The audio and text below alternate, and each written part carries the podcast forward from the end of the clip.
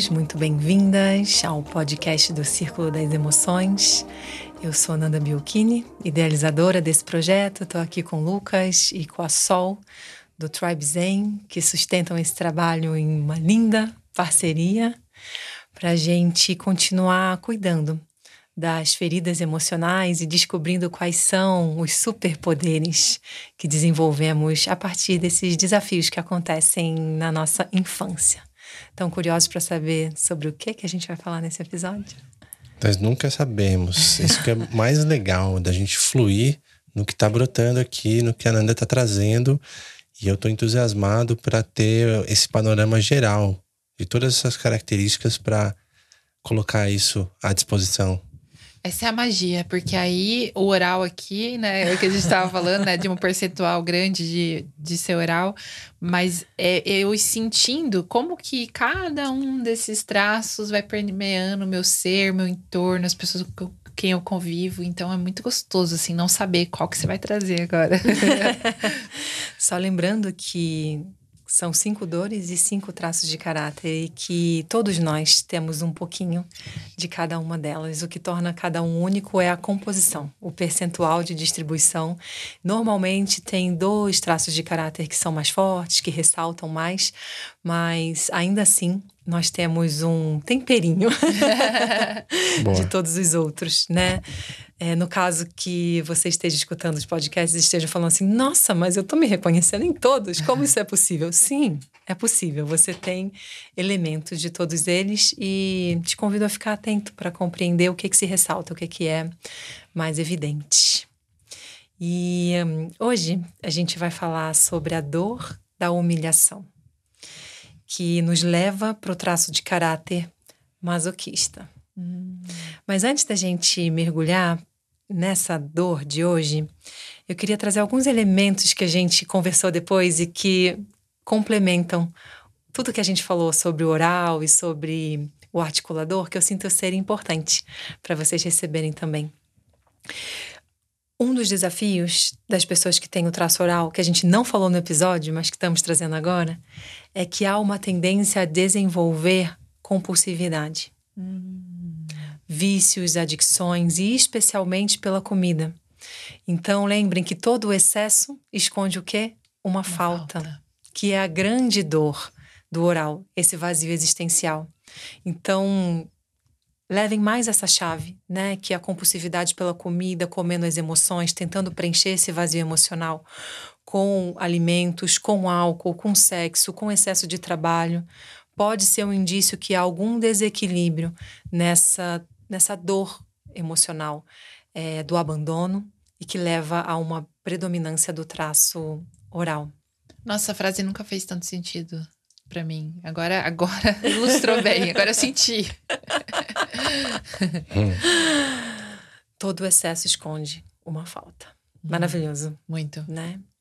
E um outro elemento que eu queria trazer sobre o episódio passado, do articulador, que podem ter três formas diferentes dele colocar essa articulação em ação. E uma delas é pelo medo, em que ele vai entrar numa posição mais de poder, é, mais autoritária, né, para convencer, para inspirar o outro a fazer aquilo que ele quer. Hum. O outro movimento pode ser pela sedução, no sentido de você vai alcançar o que você quer, né? E te seduzir por aquilo que tem valor para você, e assim ele vai te convencendo, te inspirando para agir de determinada maneira que está a serviço é, daquilo que torna o ambiente mais seguro e mais agradável para ele. Uhum. E o terceiro caminho é a culpa. Hum. É a culpa. Então, trazer algum movimento de barganha que, se a pessoa não adere a, a ação que ele gostaria, a pessoa vai se sentir muito culpada. Então ela acaba dizendo sim para não ter que lidar com a dor da culpa. Uhum. Então percebam, como a gente falou, que quando mal utilizado, é um superpoder bem perigoso, que o Lucas vinha falando aqui, que pode Sim. trazer né, muitas questões e que a sociedade valoriza isso. Né? Exato. Né? É. É, então eu trago o convite para todas as pessoas que se percebem com esse superpoder, de que a gente possa colocar de fato ele a serviço da paz e do bem maior. Porque ao mesmo tempo, quando a gente consegue ser uma liderança inspiracional, todos ganham com isso, né? Quando essa virtude está colocada a serviço de algo que beneficia o coletivo e não só a si mesmo. Que sonha o sonho de todos, que sonha o sonho coletivo, Uhum. né? Isso. Maravilhoso. Nossa, muito bom. Não temam os articuladores. Eu adoro. tem, tem um lado muito luminoso, né? De, de, um, de uma capacidade estratégica que faz muita diferença É, em projetos, em grandes movimentos, e especialmente quando a gente está falando desse grande movimento de despertar da consciência e de transformação planetária que a gente está vivendo no momento atual. São características es- essenciais. E eu tenho Exato. pensado muito sobre isso, Lucas, inclusive. Como que a gente vai levar conteúdos do podcast, as experiências, os retiros, as vivências, para tocar as pessoas que estão em posição de liderança e que têm esse poder de articulação e um poder de decisão e um poder financeiro, inclusive, de movimentar recursos de uma forma mais, é, como é que eu vou dizer, direta, né, para que essa transformação planetária possa acontecer. Total. Eu acredito que passa por aí, sabe? É inclusivo, né? Nada fica de fora. Espiritualidade e autoconhecimento também é estrutura, é estratégia, né? Sim. É maravilhoso. E um olhar de uma liderança desperta, de uma liderança consciente, de uma liderança que está conectada com essa visão espiritual. E aí eu vou ser usada, né? É, na política, na educação, nas grandes empresas, na saúde. Essencial. É. Essencial. Maravilhoso, gente. É, aproveito para deixar o convite também para você que está sentindo que esse ano de 2024 é o momento de você mergulhar mais profundo no autoconhecimento, de aprofundar a tua conexão espiritual, a tua jornada de despertar da consciência e de integrar essa consciência desperta na prática.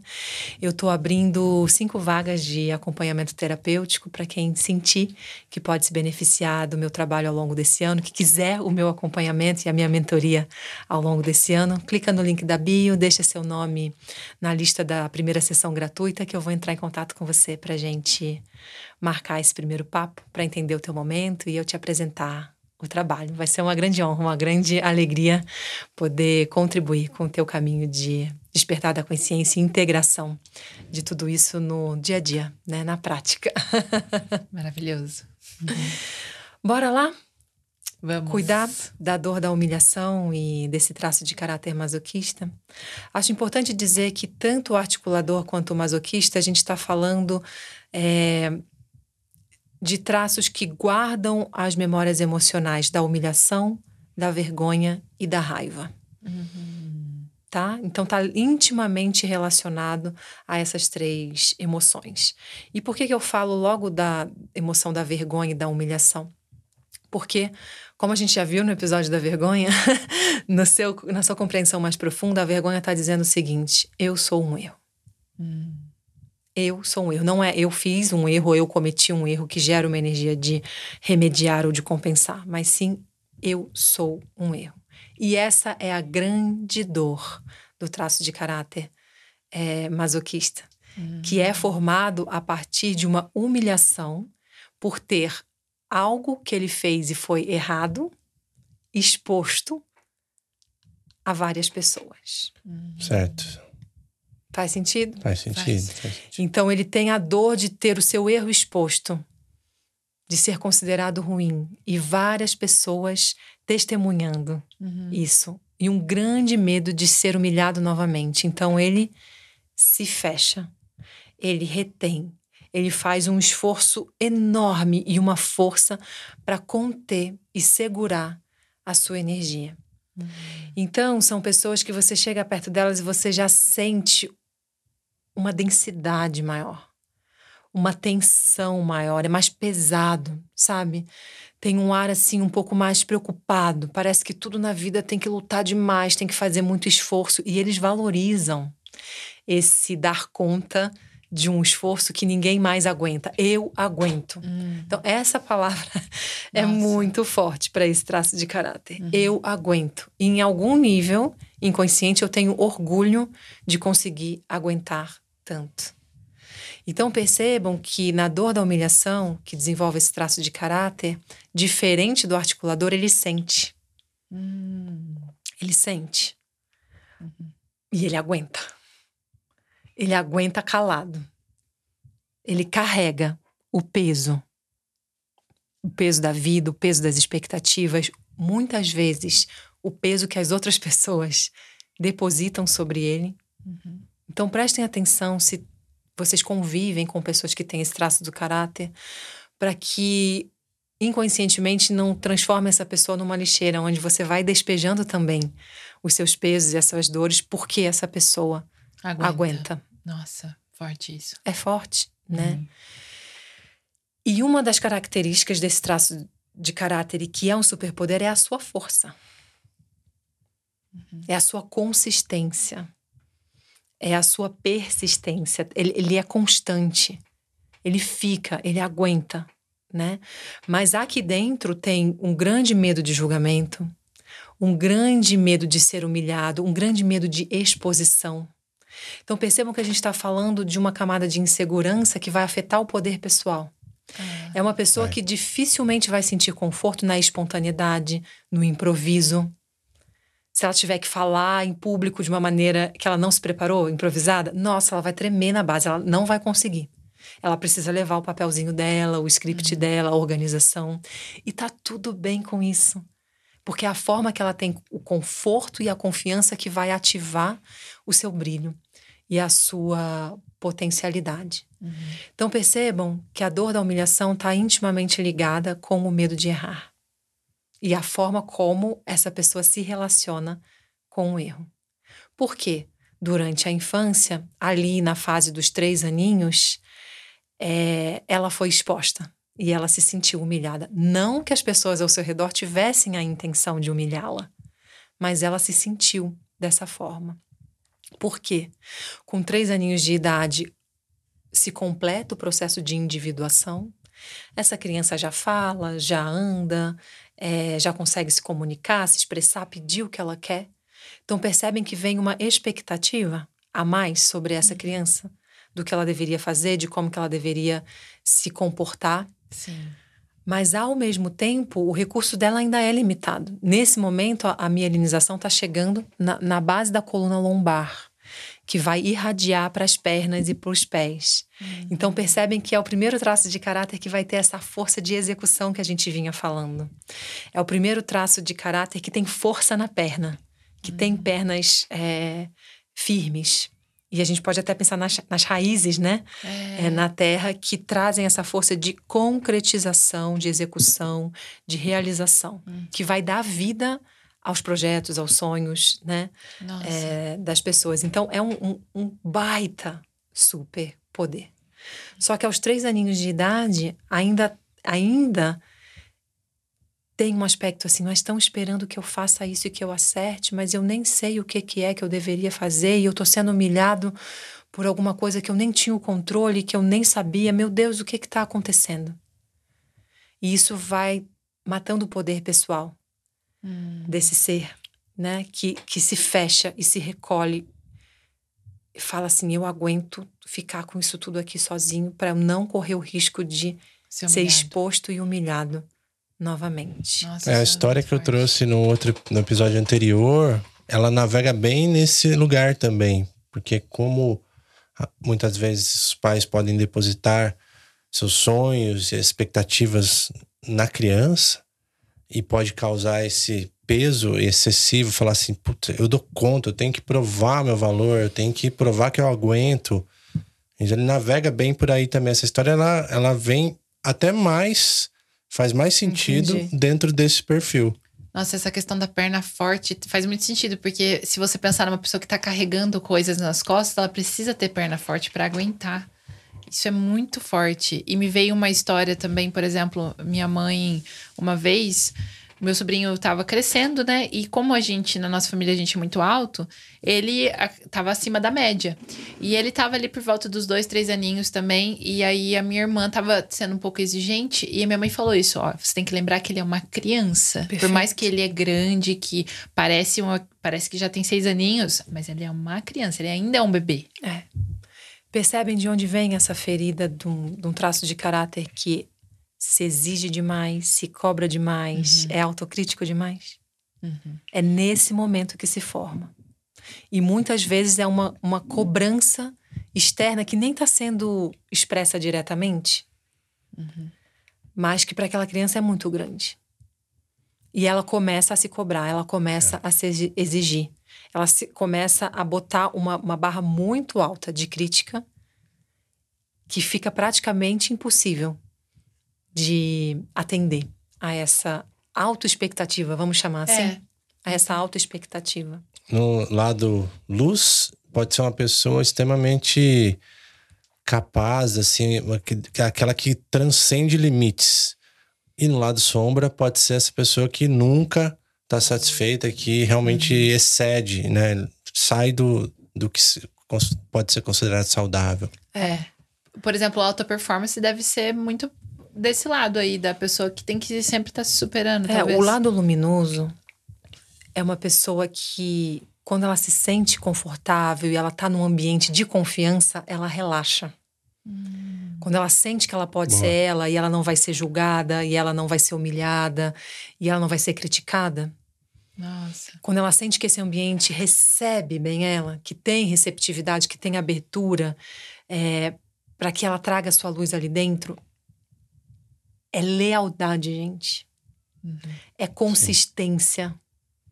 É perseverança. A resiliência também é resili um nível de resiliência absurdo, uhum. Sol. Força de realização, adaptabilidade, resiliência, lealdade, consistência, constância, vamos lá, tamo junto, de mão dada até o final, ninguém solta a mão de ninguém. Uhum. Sim. E é uma virtude, eu tô toda arrepiada é, aqui de falar nisso, né? É uma virtude muito elevada, gente, para uhum. Pra com quem a gente divide a vida, seja em casamento, seja em amizade, seja em equipe de trabalho. Percebem que quando essa pessoa se sente num ambiente de confiança e confortável, ela traz virtudes muito elevadas. E ela pode ser até um pouco mais lenta na realização, mas tem sempre uma consistência que está indo para um crescimento, porque ela cuida dos detalhes. Como ela não quer errar, como a memória de dor dela é um erro que me leva à humilhação, ela começa a estar atenta a todos os processos e a tudo que acontece é, antes de um resultado é, vir à tona, para ela evitar o erro. Então ela é detalhista. Uhum. né? Ela, ela preza por esses detalhes e que pode levar um tempo maior na realização. Mas o mais importante, tem consistência. E se você parar para olhar, a gente falava sobre isso ontem, todas as pessoas que deram certo na vida, em negócios, em empreendimentos e mesmo em relacionamentos amorosos que têm uma relação elevada, consistência e perseverança, perseverança é com certeza tiveram ali e foram essenciais. Uhum. Concordo. Esse é o caminho, pouquinho por dia, pouquinho por dia, consistente, de forma sustentável. Isso. Eu sou muito nessa pegada. Eu prefiro criar algo que eu possa sustentar por muito tempo do que criar uma coisa muito intensa que no meio do caminho eu psh, desisto. Me veio muito minha avó falando aqui, porque ela tem 50 anos de casada, né, com meu avô. E aí muita gente fala, nossa, mas como fica tanto tempo com uma pessoa, né? Uhum. E, e, o meu avô era uma pessoa que, que fez ela sofrer, que aí eu acho que também tem a ver com o caráter masoquista, igual você é. falou, traço de caráter. E aí ela falou, tem que ser perseverante. Ela usa muito é. essa palavra. Muito legal. E aí é uma linha tênue para quem está se reconhecendo nesse traço de caráter. Porque o que, que pode acontecer e, e, e que é uma autopunição, uma autoviolência, né? Eu aguento, eu aguento, eu aguento, eu carrego, eu carrego, eu carrego. E quando vai ver essa pessoa tá com uma panela de pressão, tá como uma panela de pressão. Você olha para ela e você sente esse peso que ela tá prestes a explodir.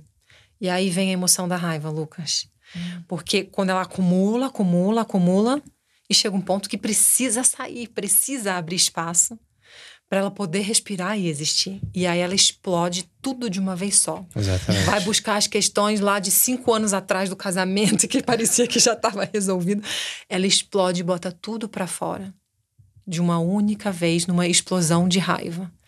Então percebam que ou ela explode essa raiva, ou ela está implodindo essa raiva quando ela se mantém no movimento de conter, conter, conter. E a vida vai ficando pressionada, Uhum. tensa. Por isso que é uma, uma pessoa que traz um pouco dessa sensação mais densa, Uhum. né? E como perceber quando tá guardando muito? Porque às vezes acontece e aí você pensa, ah, deixa pra lá, talvez seja uma É. coisa boba. Mas você tá guardando. Como que a gente percebe? Autoconhecimento, desenvolvimento da qualidade da mente através de mindfulness, porque vai te ajudar a reconhecer a emoção que está presente, a aprender a nomear qual é a emoção que está presente, Perfeito. a poder sentir se você está indo além do seu limite ou não, e a partir daí poder escolher qual é a bagagem que entra nesse caminhãozinho. E eu vou dar uma dica te- forte: fala, fala. somatização total. Somatização. O corpo revela, Revela. responde. Revela. Sim. É, E aí vem essa chave. Eu, eu tenho essa força de carregar, eu levo, eu carrego o peso, eu faço acontecer, mas eu também tenho o poder de decidir e escolher o que que eu quero carregar. Uhum. Qual é o pezinho que vai entrar aqui?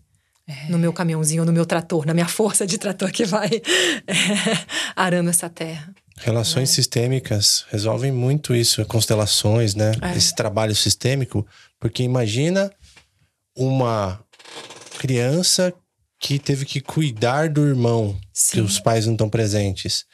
Um filho que tem que se colocar no lugar da mãe do, ou do pai, pai, né? é. Para acolher Sim. a mãe. Então, isso tudo traz esse peso. É. de um adultecimento antes da hora, que traz um É. peso de responsabilidade que não dá o espaço para essa criança que é só uma criança brincar. A gente falou muito sobre isso é, nos episódios da temporada anterior. Né? Então, se você não ouviu, aproveita e vai lá e recapitula esse ensinamento que é muito precioso. E aí, é, o que, que acontece com essa dor da humilhação? Eu vou trazer um, um exemplo que é bem real. Aos três aninhos de idade, o que está acontecendo de mais importante na vida dessa criança? É a fase do de- desfraude. Ah, Ela está tirando a fralda. A mielinização, ela está ganhando controle e sensações na base da coluna. Sim. Ela está começando a ganhar o controle e sensação sobre os esfíncteres, sobre o controle de poder segurar e conter xixi e cocô e fazer no piniquinho, no vaso, para tirar essa fralda. uhum. E por que, que eu gosto de trazer esse fato que acontece na vida de todos nós? Porque muitas vezes é o gatilho primordial da memória de dor da humilhação e, e do traço masoquista. Hum, Porque É muitas vezes papai e mamãe fazem o desfraude antes da hora. Nossa. Olha o nível de exigência que está sendo colocado sobre essa criança para não fazer literalmente merda. Merda. Nossa. Olha o nível de exigência para não errar. E olha o nível de humilhação, gente. Todos nós sentimos isso quando crianças e muitos até em adulto, quando falam do nosso cocô. É, é desafiador falar de cocô. Sim. é, verdade. Dá uma vergonha. E aí vem aquela briga. Nossa, mas você fez cocô na calça de novo. Eu não acredito Uhum. que isso aconteceu. E não só você e a sua mãe, mas seu pai, seus primos, seus tios, todos envolvidos ali na cena. E aí tem a nudez envolvida ainda também, que é feio, que não sei o quê. Uhum. Exatamente, Lucas. Então, qual que é o momento certo que essa criança está pronta para o desfraude? Quando ela está conseguindo subir a escada sem precisar segurar corrimão, sem precisar se apoiar. Quer dizer que ela já está ganhando um controle que ela vai conseguir é, atravessar essa fase sem tantas memórias emocionais. Então, é importante a gente falar nisso porque muitos de nós passamos por essa dor, por essa, essa vergonha, por essa humilhação é, nesse momento da vida, né? E isso vai trazendo, gente, no corpo. Você falou o somatizar, né? É. É o, o formato do corpo de quem tem o traço masoquista, ele é quadrado. Quadrado. Então, vai ter um rosto mais quadrado. Vocês percebem que eu tenho um pouco, tenho bastante. É. Aqui o meu maxilar é bem quadrado. E muitas vezes vai vindo uma tensão aqui, ó, Hum. acumulada. E que algumas pessoas têm até um altinho. nessa região. Isso aqui é bem, bem o tracinho masoca que me habita, que traz a minha força de realização, né, de execução. É, e aí o tronco dele também é mais quadradão, Reto. maior, mais pesado. As pernas bem, bem é, quadradas, assim, não quase que não há diferenciação entre coxa e canela. Ah, é, sim, panturrilha. É, uhum. é, entre coxa e panturrilha é quase que reto por completo, uhum. tá? E aí tem um, um, um formato no corpo que é muito característico é, desse traço de caráter masoquista, que tá no bumbum. Hum. Porque o que, que acontece? É esse pensamento, eu preciso segurar. Eu preciso segurar Sim. a energia, eu preciso segurar o cocô. Não, eu, não, eu tenho que controlar e não deixar isso sair.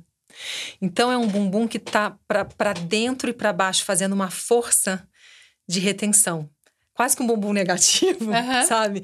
Então é bem clássico, você vê aquele bumbum para dentro e um, e um, tronco bem, bem largo, bem grande, bem retangular. É, é um corpo bem clássico de quem tem predominância desse traço de caráter masoquista, porque ele está se contendo. Nossa. É muito comum essa sensação. Você está de um lado do masoquista, você tem a sensação que ele está se contendo. Uhum. Me veio agora até uma questão que eu queria te perguntar, porque é possível modular o corpo conforme eu vou apaziguando, eu vou tendo um entendimento, vou me moldando, Sim. talvez? Os dois caminhos. Conforme você começa o trabalho de autoconhecimento e a lapidar a, a sua mente, a transformar o seu sistema de crenças, a se libertar dessas memórias emocionais, a soltar essas cristalizações no corpo, inclusive, porque não é só um trabalho na mente.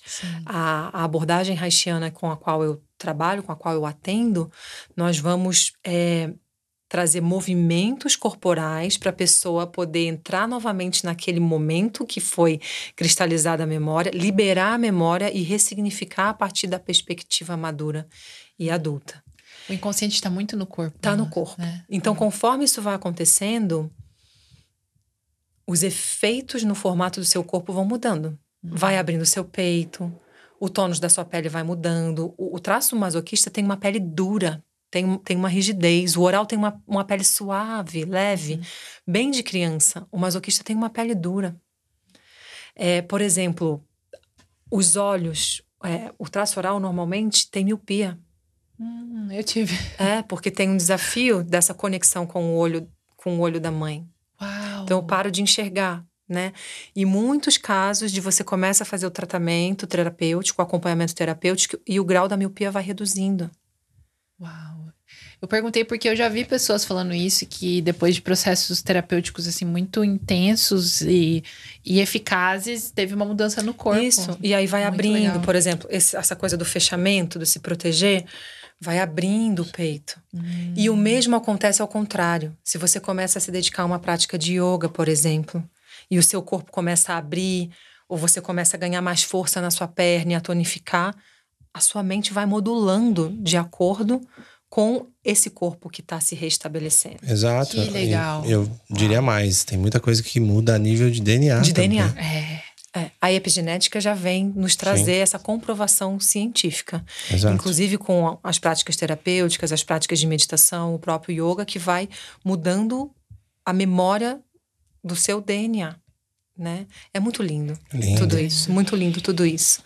Então, é, esse traço de caráter ele vai ter um peso, né? Então, se você olha para os olhos dele, ele é meio caído assim, ó, mas é um peso, é um cansaço, sabe?